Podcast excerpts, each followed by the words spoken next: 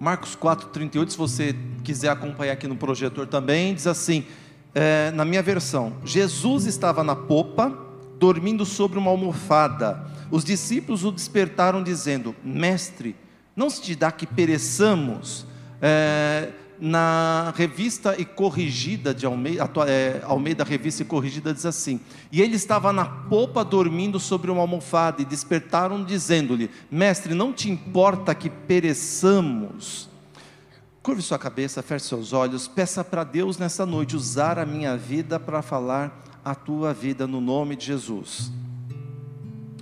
Pai querido, é no nome do teu filho amado Jesus Cristo que eu estou diante da tua igreja, diante do teu povo, para trazer a tua palavra, Deus.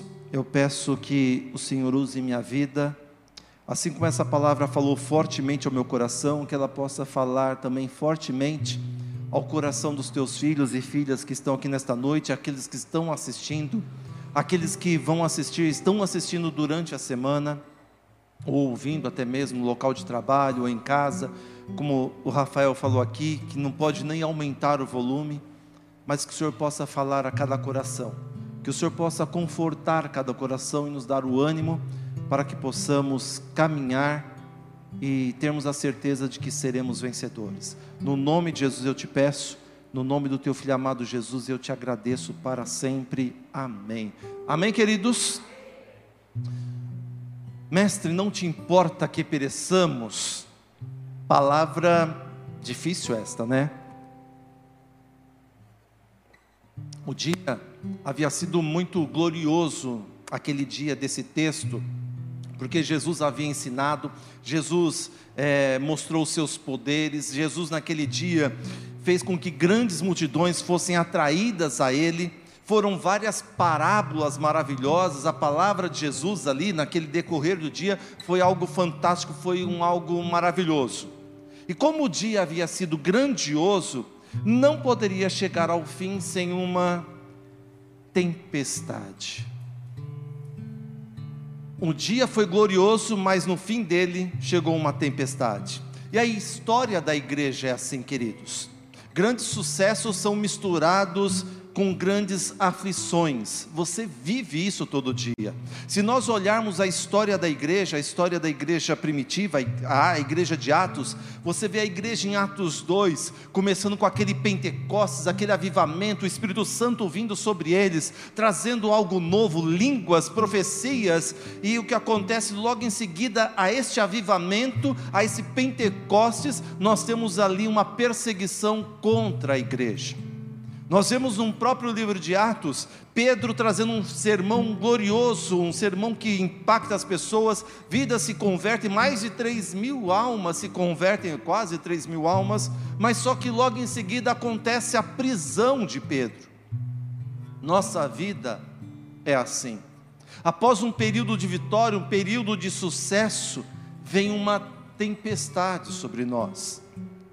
Um dia nós temos aquele dia no, no nosso trabalho de conquistas, de realizações, mas quando a gente chega em casa no final do dia, nós temos uma, um lar cheio de discussão, de tribulação, uma palavrinha solta é, lançada e essa palavra traz então uma discussão e acaba com todo aquele momento de vitória e se transforma então numa tempestade. O negócio que é fechado, você se vangloria por ele, você vibra com ele, só que ao mesmo tempo, logo em seguida, melhor dizendo, um outro negócio dá um problema, é, você tem ali um problema para ser resolvido que tira toda aquela tua paz e essa tempestade é instaurada.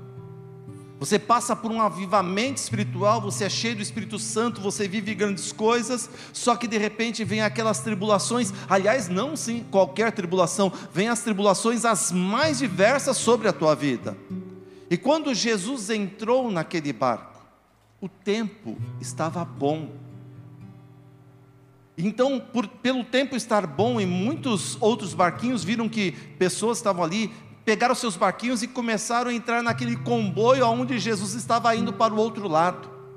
Jesus entrou naquele barco, começou a ir junto com aquele barco, e outros barcos vendo a tranquilidade, Jesus indo, vamos juntos também. E vários outros barquinhos se juntaram e foram para lá. O barco de Jesus era o barco do almirante, é aquele que dominava, ia na frente, e aqueles outros barquinhos indo atrás. O mar estava tranquilo. O dia foi abençoado, palavras de Jesus, milagres, curas, profecias, coisas tremendas. Todos estavam felizes. Então vamos seguir a Jesus. Olha que sol gostoso. O sono do mestre, Jesus estava cansado, o sono do mestre mostrava que a paz reinava. Então, olha, vamos todos seguir, vamos todos nessa jornada, vamos todos nesse mar, vamos todos navegar, porque tudo está contribuindo para que tudo dê, dê certo. A água do mar parece um espelho de tão calma que ela está. Entretanto, de repente, ora, o demônio da tempestade surge varrendo tudo que tem à sua frente.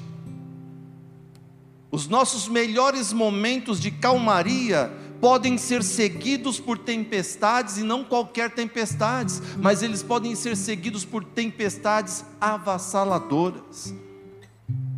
A nossa vida, meu irmão e minha irmã, é como o clima da primavera. Aliás, não dá nem para falar que é só na primavera, mas a nossa vida, vamos pegar o padrão comum. É como o clima da primavera, feita de sol e feita de chuva. O sábio disse certa vez: Não te glories do dia de amanhã, porque você não sabe o que vai acontecer amanhã. Mas nós podemos acrescentar: Não te glories do dia de hoje pois não sabes como a noite pode terminar, pois por mais brilhante que a manhã possa ter iniciado, a tua noite pode se tornar uma tempestade. E a nossa vida tem sido assim. Pela manhã você acorda e vai trabalhar, à noite você está num velório. Pela manhã você acorda, vai trabalhar, faz seus afazeres, à noite ou no cair da tarde, você está internado no hospital ou você está visitando alguém que está internado, ou você está correndo atrás de um médico, ou num pronto-socorro, ou um acidente que aconteceu. Você acorda feliz e ao final do dia a tristeza interior começa a tomar conta da sua vida. Sabe quando você acorda de manhã, olha no espelho e fala: Esse é o melhor dia da minha vida. Mas quando chega a tarde, você olha no espelho e você fala assim para você mesmo: Que coisa que eu sou, que vida que eu levo. Olha só como eu estou. Nós não podemos colocar a nossa felicidade nas inconstâncias deste mundo. Esse mundo, queridos, é uma bola que gira, que, que um dia está lá em cima, está lá embaixo. Nós temos que estar preparados para mudanças e nós temos que estar preparados também para as má notícias. As más notícias vêm sobre nós, elas nos acometem. Quando a tempestade começou, olha só que interessante, eles não despertaram o mestre. Por que, que eles não despertaram? Talvez achando que ele estava cansado demais por ter trabalhado o dia inteiro. O dia de trabalho do Senhor Jesus foi árduo, então deixa o mestre descansar. Então não vamos chamá-los, deixa ele. Nós estávamos perto dele e vimos quando, o quanto ele se cansou. Mas por outro lado, eles poderiam pensar o seguinte: por que, que não chamaram o mestre quando a, a tempestade começou? Porque eles achavam que tinham o controle da situação. A tempestade começou, eles falaram assim: não precisa de Jesus, nós temos condições, eu tenho condições de resolver. Este é o nosso grande problema, queridos. Nós achamos que nós não precisamos do Senhor quando tudo está calmo, e quando nós achamos que a nossa experiência pode solucionar um vendaval, porque nós temos as nossas certificações, nós temos os nossos diplomas, nós temos as nossas, ou como diz o outro, né? Nossa expertise, nosso conhecimento, nossa experiência de vida, eu sei fazer isso, eu sei fazer aquilo outro. E a gente acha que quando começa um problema, ah, vem na nossa mente: para que, que eu vou para que, que eu vou chamar Jesus? Eu consigo resolver, eu dou jeito nessa situação. Um problema no seu casamento e você não chama Jesus, o que você faz? Você vai então começar a buscar conselho de quem não é crente, de quem não é cristão.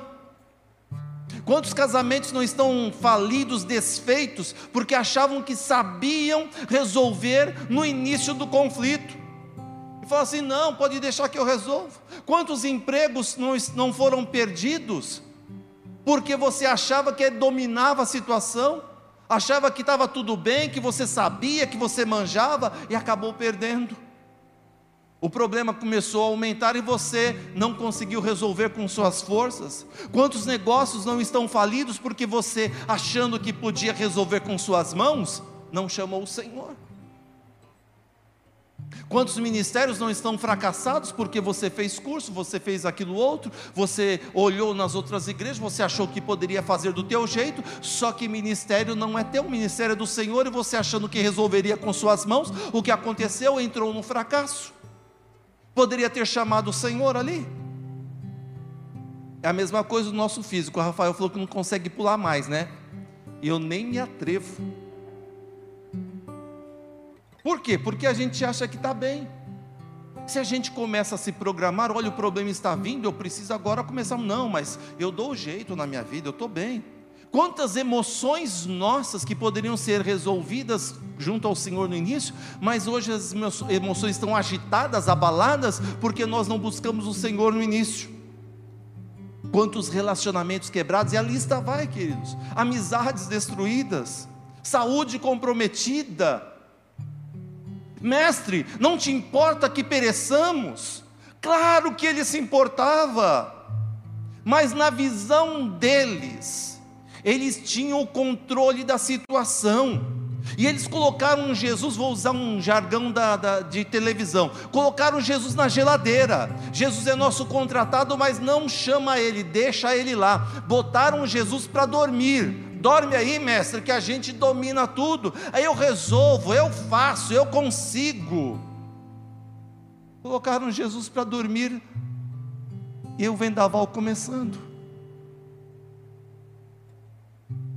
Lucas escreve: Mestre, mestre, estamos perecendo. E Marcos coloca assim: Mestre, não te importas que pereçamos? Um disse uma coisa, outro disse outra, mas o sentimento geral era um só. Era uma queixa contra o Senhor. Mestre, não te importa que pereçamos?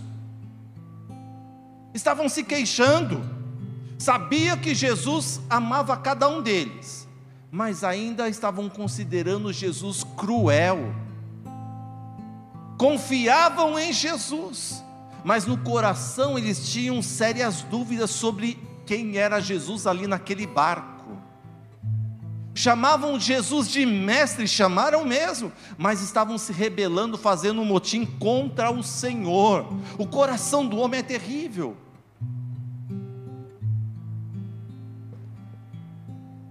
Por que ele está deixando que nós vamos que nós pereçamos? Por que ele está deixando a gente perecer? Por que está deixando isso acontecer? Jesus não estava deixando, queridos. Jesus não queria que eles perecessem. Eles que não quiseram que a ajuda de Jesus acontecesse no início do vendaval. Esse é o problema nosso. A gente não quer chamar Jesus no início, quando o negócio está começando a ficar ruim, apareceu o probleminha, não, deixa que eu vou resolver, deixa que eu vou atrás. Lembra de João capítulo 2? Aconteceu um casamento em Caná da Galileia.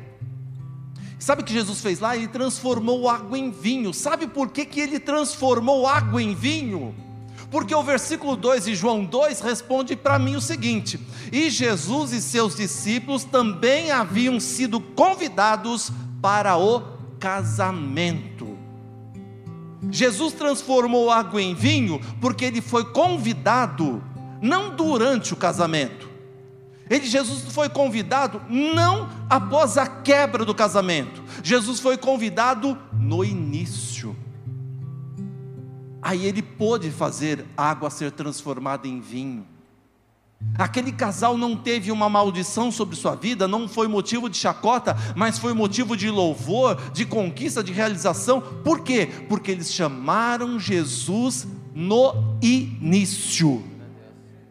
Tem que chamar Jesus no início, queridos. A gente quer resolver do nosso jeito. E muitos convidam Jesus depois que buscaram conselhos com todo quanto é gente da vida, com gente que não é cristão, gente que divorciou. Aí depois chega para Jesus e fala: Mestre, não te importas que pereçamos? Outros podem até alegar: se o Senhor pode acalmar o mar e o vento, por que não fez isso antes? Queridos, vamos falar a verdade, né? Ele fez tudo e tudo está debaixo do controle das suas mãos tudo está sob o controle do domínio do Senhor. A tempestade faz parte do projeto de Deus. Isso você não queria ouvir, né? Mas tempestade faz parte do projeto de Deus para mim e para a tua vida. Tanto é que nós sempre temos tempestades. Temos ou não temos? Temos. Tem dia que está um solzão, de repente vem a tempestade, inunda, acaba com casas, acaba com tudo. Tem dia que a gente está legal e no final do dia está uma tempestade. Tem dia que a gente já acorda na tempestade no problemão da nossa vida, o problemaço da nossa vida. Ele determinou todas as coisas com sabedoria, ele não é louco de fazer o seguinte: olha, errei aqui, saiu uma tempestade, o que, que eu faço agora? Não, a tempestade está no projeto de Deus. Já que a tempestade virá, porque faz parte do projeto de Deus, como eu devo me portar nesta tempestade? Vejamos a pergunta então dos discípulos: Mestre, não te importa que nós, porque está oculto aqui, né? Não te importa que pereçamos, eles estão dizendo, mestre, não te importa que nós pereçamos, diga nós. Legal ouvir vocês com a boca tampada, né? Mais uma vez, nós. Então, não te importa que nós pereçamos? Mestre, não te importa que nós pereçamos? Nós somos teus apóstolos, nós somos teus discípulos, nós te amamos, estamos perecendo, nós gostamos, nós, aliás, nós gastamos a nossa vida pelo Senhor. Mestre, não te importa que nós pereçamos? Nós, eu que estou perecendo, não deixei de assistir nenhum culto online nessa pandemia. Olha, o culto, a igreja abriu, eu não perdi nenhum culto, eu estou vindo aqui, eu não deixei de cear nenhum dia. Senhor, não te importa que nós pereçamos? Nós que estamos fazendo tudo certo certinho dentro da cartilha. Olha, o nosso barco não é de publicano, o nosso barco não é de pecadores, não é de fariseus, os deles sim pode afundar, mas o nosso não pode afundar, o deles pode afundar, mas o Senhor não está se importando que nós pereçamos. Nós somos muito egoístas, muito, demais, nós somos preocupados demais com o nosso umbigo. Havia muitos outros barcos ali, lembra que eu falei isso? Está no texto. Havia muitos outros barcos naquela situação, mas eles não estavam preocupados com os outros barcos, eles estavam preocupados com eles mesmos. Eles falam assim: mestre, olha, todos que estão aqui neste mar vão perecer. O senhor não está preocupado com isso? Não, mas eles estavam preocupados com o biguinho dele, com a situação deles, com o problema deles. O resto era o resto. E muitas vezes nós somos assim, egoístas. Eu acho que Deus permitiu essa pandemia, essa tempestade chamada pandemia, coronavírus, Covid-19, para nós pararmos um pouco, porque nós estamos parecendo esses discípulos aqui, né, nesses barcos, nesse, neste barco, preocupados só conosco. Jesus queria que o coração deles fosse transformados. Não era simplesmente, vamos lá, vamos passar por uma tempestade. Não, tinha algo maior ali. Olha só a situação dos discípulos. Eles tinham colocado Jesus na geladeira e não se importavam com os outros barcos. Porque quando a gente está numa tempestade, que ela se avolumou, a gente coloca Jesus na geladeira de escanteio e nós não nos preocupamos com mais ninguém. O meu desejo é que vocês sejam pastores e pastoras. Você deu amém? É isso aí, porque quando a gente está com um problema, é que o nosso telefone não para, que as pessoas nos procuram, porque no momento da nossa tribulação, da nossa tempestade, a gente não pensa só em nós, a gente pensa em ajudar o outro também. É esse não estou falando que eu sou 100% cristão, não, queridos. A gente é 100% cristão.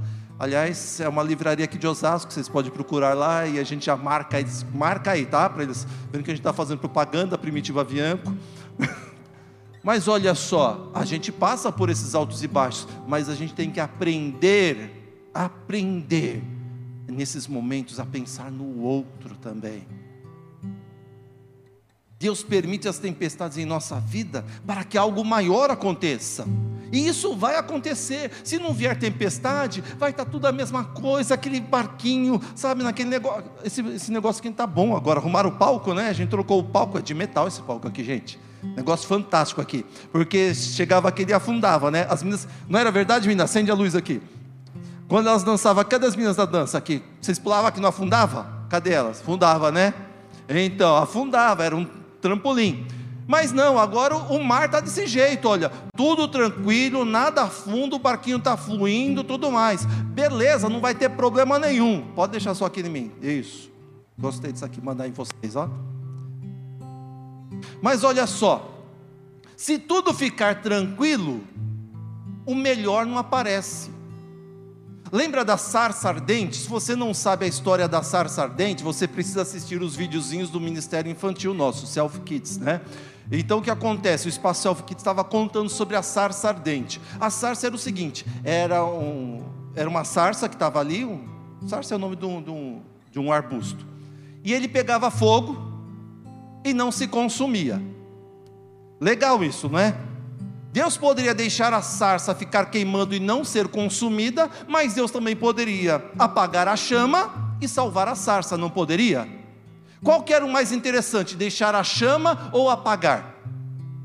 Deixar a chama, porque se a chama estava lá, a sarça não se consumia. E o fogo estava ali, por quê? Se ele apagava, entrava no natural, nas coisas naturais, acabou, pronto, voltou ao natural, não tem mais fogo, mas tem um chamusco ali. Deus faz isto. Aliás, Deus faz isso até na nossa vida. Deus pega algumas sarças, por exemplo, Sadraque, Mesaque e Abednego, lembram dele? Que Deus falou assim: Não, eu não vou livrá-los da fornalha, mas eu vou fazer com que eles entrem na fornalha, como eu fiz com uma sarça lá no deserto, no Monte Sinai. Vai estar lá, vai estar pegando fogo, mas eles não vão se queimar. Eles entram na fornalha, que foi aquecida sete vezes mais, estão caminhando lá dentro e nem o fogo pega neles, mas tem fogo em volta deles. O que era mais legal, salvar antes da fornalha ou Deus deixar que o fogo esteja lá e eles não serem queimados? Eles estarem lá e não serem queimados. Porque Deus estava fazendo um milagre maior. Porque Deus, queridos, sempre vai estar sendo glorificado nos seus problemas. Porque são nos momentos de problemas que a glória dele, o poder dele vai se manifestar. Aí você grita: Eu vou perecer. Quem disse que você vai perecer? Pode ter sido o diabo, mas Deus não disse isto. Tanto é que a palavra do Senhor nos diz que em Cristo Jesus nós somos mais do que vencedores, e que nós andamos de glória em glória, de poder em poder. Esta é a palavra de Deus, porque olha só, por pior que seja o seu caso, ele poderia ser pior ainda, só que Deus não deixou, não é isso? Você caiu muito, mas tinha muito mais para você cair ainda, só que Deus não deixou. É uma frase que eu gosto muito. A parte mais escura de uma noite é aquela que prenuncia o nascer do sol. Se você está no momento de tempestade, de escuridão, saiba que o sol está surgindo. E para finalizar, queridos, que a gente tem que fazer esse culto em apenas uma hora, eu vou concluir dizendo algo para você que está na palavra do Senhor, no versículo 39, que diz assim: Ele, Jesus, despertando repreendeu o vento e disse ao mar: Cala-te, aquieta-te. Então o vento se aquietou e houve grande bonança. É isso. É isso, queridos.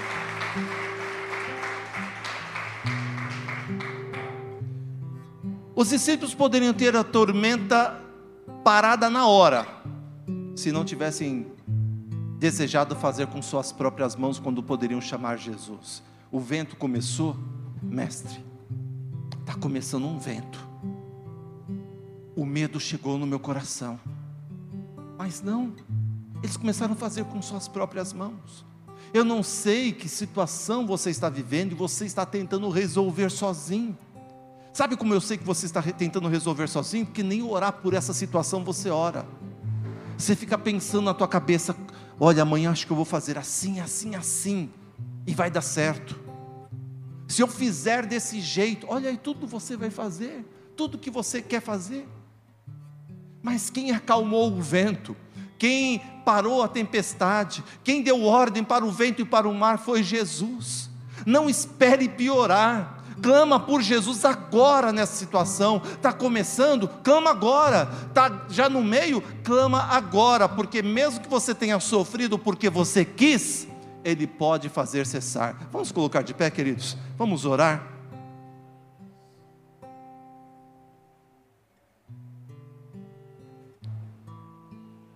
Pai querido, em nome de Jesus, em nome do Senhor Jesus Cristo,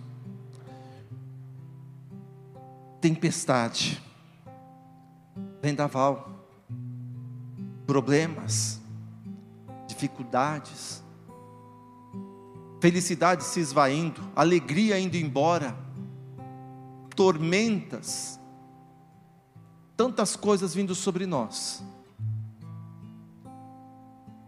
E a gente acha que pode resolver sozinho, Senhor.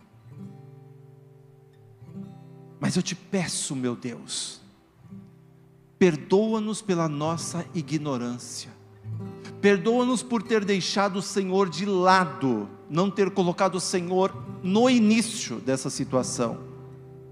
Então, meu Pai, em nome de Jesus, vem mudar essa situação, vem mudar essa história, vem mudar esse coração, vem trazer alegria, a paz, a solução, a resolução deste problema. Pessoas aqui, ó Pai, que colocaram nas mãos de advogados, estão esperando no advogado e não esperando no nosso advogado Jesus Cristo. Pessoas que colocaram na mão de agiota e não esperaram a resposta do Senhor e agora estão numa tempestade terrível, afundando este barco. Mas, Senhor, neste momento, eu quero te pedir pelas famílias, casamentos, situações, empresas que estão, ó Pai, nessa tempestade, porque deixaram o Senhor na geladeira, não quiseram o Senhor no início. Então, meu Pai, no nome de Jesus, muda essa situação, acalma essa tempestade, traz a paz do início, traz a calmaria que desejamos, que necessitamos, Senhor. Em nome de Jesus, nós queremos o Senhor nessa situação, nós queremos o Senhor nessa história, nós queremos o Senhor neste problema, nós queremos o Senhor nesta vida, nós queremos o Senhor no nosso lar, no nosso casamento, na nossa empresa, no nosso local de trabalho, nas nossas amizades, no nosso ministério, nós queremos o Senhor do início até o último respirar nosso em nome de Jesus. Não queremos deixar o Senhor de fora de maneira alguma, e se deixamos, ó Pai, pedimos-te perdão. Então entra agora, Senhor, nessa situação e muda a nossa história, e não deixe o nosso barco afundar, porque eu tenho certeza que o Senhor não vai nos deixar perecer. É isso que eu te peço, de todo o meu coração, no nome de Jesus Cristo. Amém. Amém, queridos. Você crê no Senhor? Você crê que Ele pode mudar a tua história? Eu creio também, amém? Você pode aplaudir o nome do Senhor nosso Deus?